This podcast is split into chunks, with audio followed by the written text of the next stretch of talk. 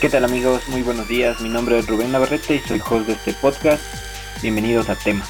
En el episodio de hoy vamos a conversar sobre cómo poder avanzar dejando ir las cosas que ya no, ya no nos sirven o, o no nos necesitan. Para eso vamos a empezar una frase que dice, a veces soltar no necesariamente es un sacrificio ni un adiós, sino más bien un gracias por todo aquello que hemos aprendido. Y es verdad, ¿no? Porque muchas veces no nos gusta eh, soltar quizás esas relaciones con amigos o personas que nos causan daño, ese trabajo que no nos gusta o ese proyecto con el cual estamos aferrados, porque creemos que es la única forma de que vamos a seguir avanzando y eso de cierta forma le da sentido a nuestra vida.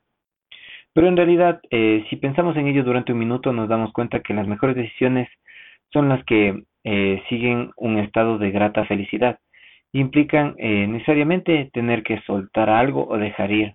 Pueden ser malos hábitos, pueden ser comportamientos tóxicos, pueden ser pensamientos erróneos, miedos, angustias, y poner distancia eh, de un lugar o incluso de una persona.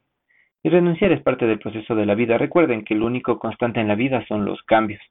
Entonces es algo natural, por lo cual eh, todos estamos obligados a elegir en qué y en qué queremos invertir nuestro tiempo y esfuerzo. Por eso es importante soltar, entregar, confiar y agradecer. Siempre cuando tenemos cosas que ya no podemos manejar, debemos dejarlas ir para poder avanzar.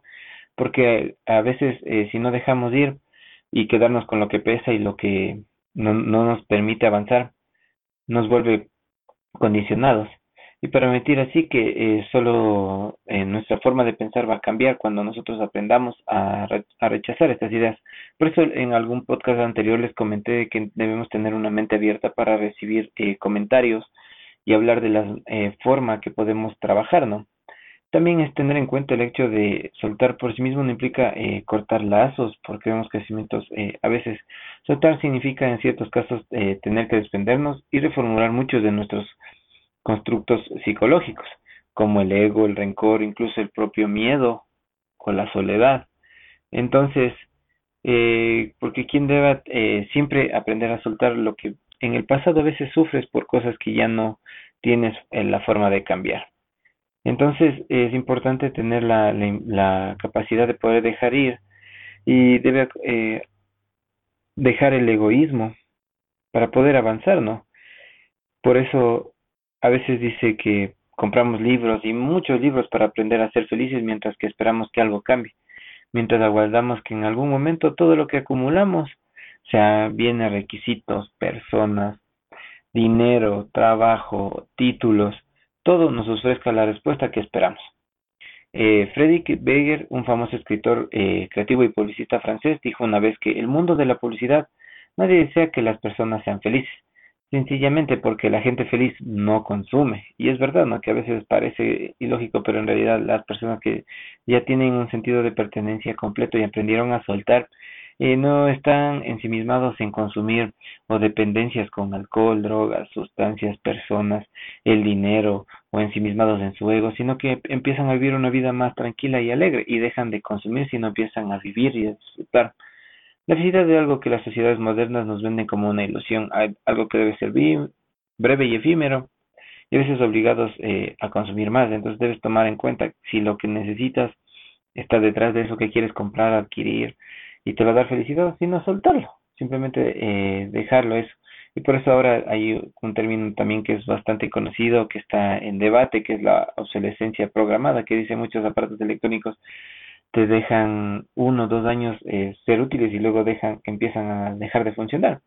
Entonces que para ser feliz debes tener una, un nuevo teléfono celular, nueva ropa, muchos amigos, buscar el amor ideal, eh, buscar relaciones que sean como tú te lo imaginas, ese cuento de hadas, y en realidad no es así, ¿no? La realidad es muy diferente.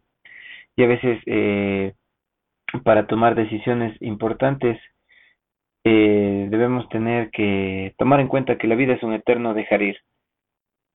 Y es porque nosotros nos vamos con las manos vacías y no vamos a ser capaces de recibir nada cuando ya nos vayamos. Entonces, para poder ayudarte en el complejo camino de renunciar, este que es un arte, el aprender a soltar, vale la pena recordar que para la filosofía budista, la felicidad no es más que un estado mental de calma y bienestar Ahí pues atiende con sosiego y sabiduría todo aquello que te envuelve para intuir qué ofrece, qué te ofrece serenidad del ruido constante que vives, qué nutre tu alma con respeto o quién te trate, te trae a tus quién le trae a toda tu tempestad en la vida paz y calma, ¿no? Decide, elige, confía en tu instinto, sencillamente suelta las cosas que no debemos eh, denunciar esa necesidad de querer ser algo diferente que no somos y querer cambiar nuestra esencia, ¿no?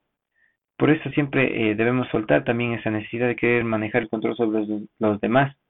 Es necesario aprender a ser y también a dejar ser y entender que mi responsabilidad y mi vida acaba donde empieza la responsabilidad y la vida de otra persona y no tenemos que meternos porque cada persona reclama su libertad personal para poder crecer y si es capaz de ofrecerla y cambiar, ¿no?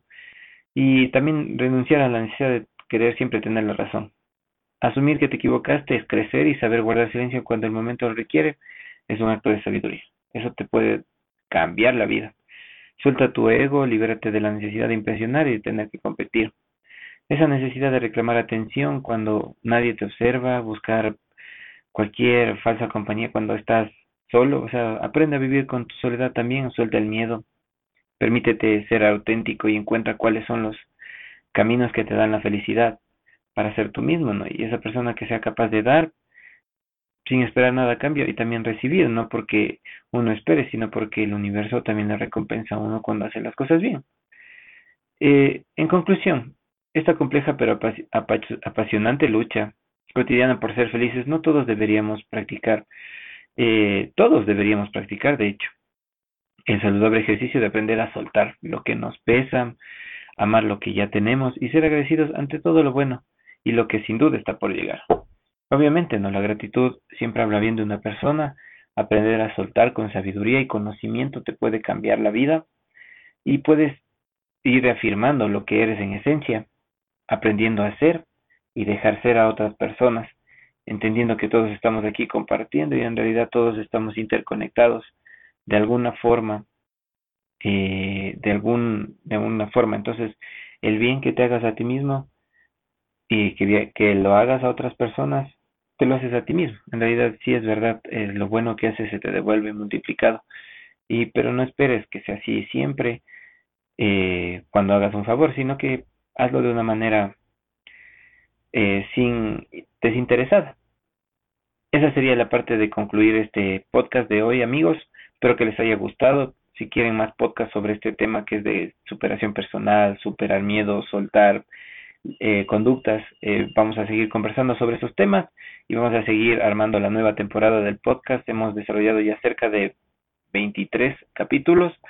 Creo que llegaríamos al 25 con esta primera temporada y vamos a seguir armando la segunda. Espero que les haya gustado amigos. Eh, vamos a seguir conversando.